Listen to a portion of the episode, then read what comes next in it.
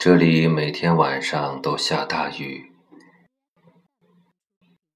在夜里带着浮潜装备探海的感觉，真的是非常的奇妙，像探险一样。尤其是当你抓回两只螃蟹、一条小鱼和一只大贝壳的时候，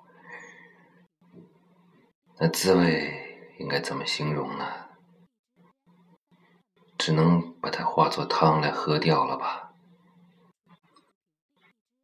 喝掉这碗驱寒的汤，听着窗外噼里啪啦的雨，感觉赤道不那么冷了。